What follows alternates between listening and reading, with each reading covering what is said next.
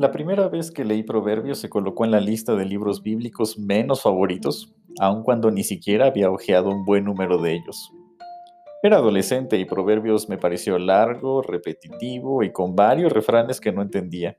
En la iglesia me recomendaban leer el libro como una fuente de sabiduría para la vida diaria y yo esperaba encontrar una buena cantidad de versículos que se me quedaran impregnados, pero creo que solo me llamaron los más conocidos y los demás no me gustaron.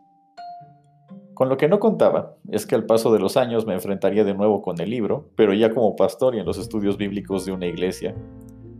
Pasó algo así como cuando no te gusta algo de comer y vas a una reunión donde solo te sirven eso. Tuve que regresar a Proverbios y no solo encontrar el gusto por el libro, sino también hacer lo posible por inspirar a la congregación a que leyera el texto con interés.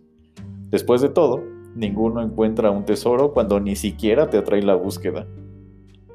Mis libros favoritos eran y siguen siendo el Éxodo, Apocalipsis, algunas cartas de Pablo, el Evangelio según Marcos, y de ellos es más sencillo enamorarse, pero tocaba emprender la búsqueda de un tesoro en tierras áridas.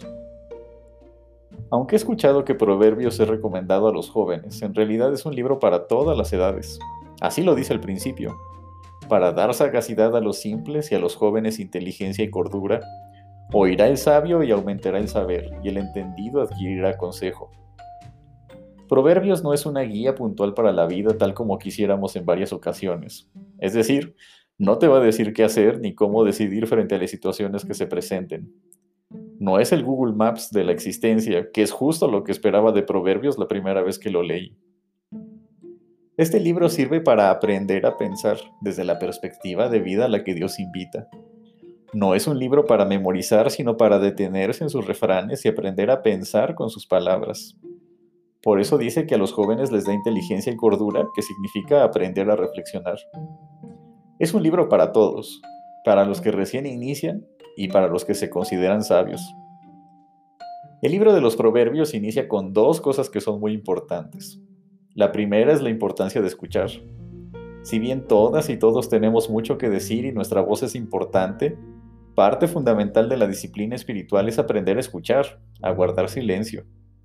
Normalmente, imagino que a todos nos pasa, deseamos formar un criterio propio sobre los asuntos de la vida y decidir basados en lo que intuimos, pensamos o sentimos. Sin duda llega el momento en que tenemos que hacerlo y decidir sobre cualquier tema, ya sea nuestra sexualidad, las posturas políticas que tomamos, las amistades con que nos rodeamos, nuestra identidad, el trato que damos a nuestro cuerpo, nuestros estudios y trabajo y mil cosas más. Sin embargo, Proverbios nos llama a escuchar, a detenernos, a guardar silencio y encontrar una palabra diferente que nos cuestione, que nos confronte y nos inspire para decidir mejor. Escuchar es muy difícil, Cuesta trabajo pensar que uno no tiene la razón o que las conclusiones a las que llegamos pueden no ser las mejores. Como a cualquiera, me gusta tener la razón. Me es cómodo pensar que he llegado a las conclusiones y decisiones que tomo gracias a lo que pienso, lo que he visto, leído y aprendido. Aún más, confieso que es sencillo dejarse envolver por las palabras propias y concluir que mi punto de vista es correcto porque primero es mío y segundo porque nadie está en mi lugar para comprenderlo.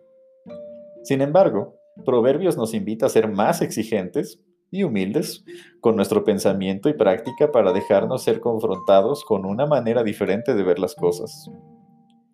La segunda cosa que subraya Proverbios es el siguiente versículo. El principio de la sabiduría es el temor de Jehová. Cuando era adolescente me explicaron que temor en este contexto significaba respeto y no miedo a Dios. Sin embargo, temor, lo queramos o no, se refiere a eso, temor. No porque estemos frente a un Dios que infunde terror o porque tengamos que escondernos del Señor, sino porque estamos en presencia de aquel que es el verdadero Señor de todo cuanto existe. El principio de la sabiduría es saber, estar conscientes de que todo el tiempo estamos delante de la presencia de Dios.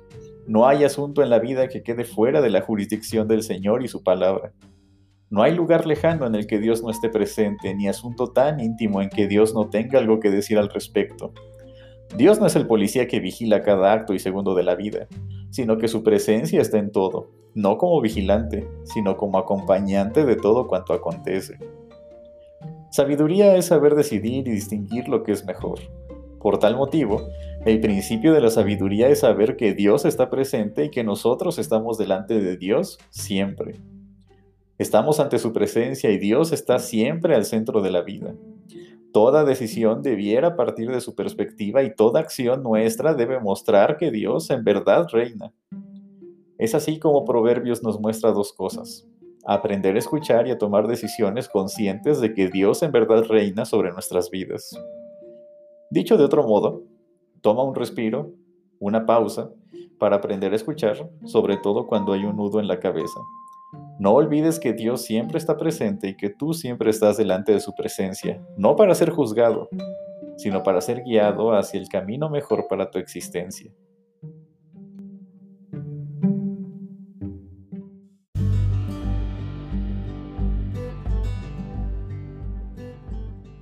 Estaciones. Una manera de acompañarnos en el paso de cada día. Que Dios te bendiga y seguimos conectados.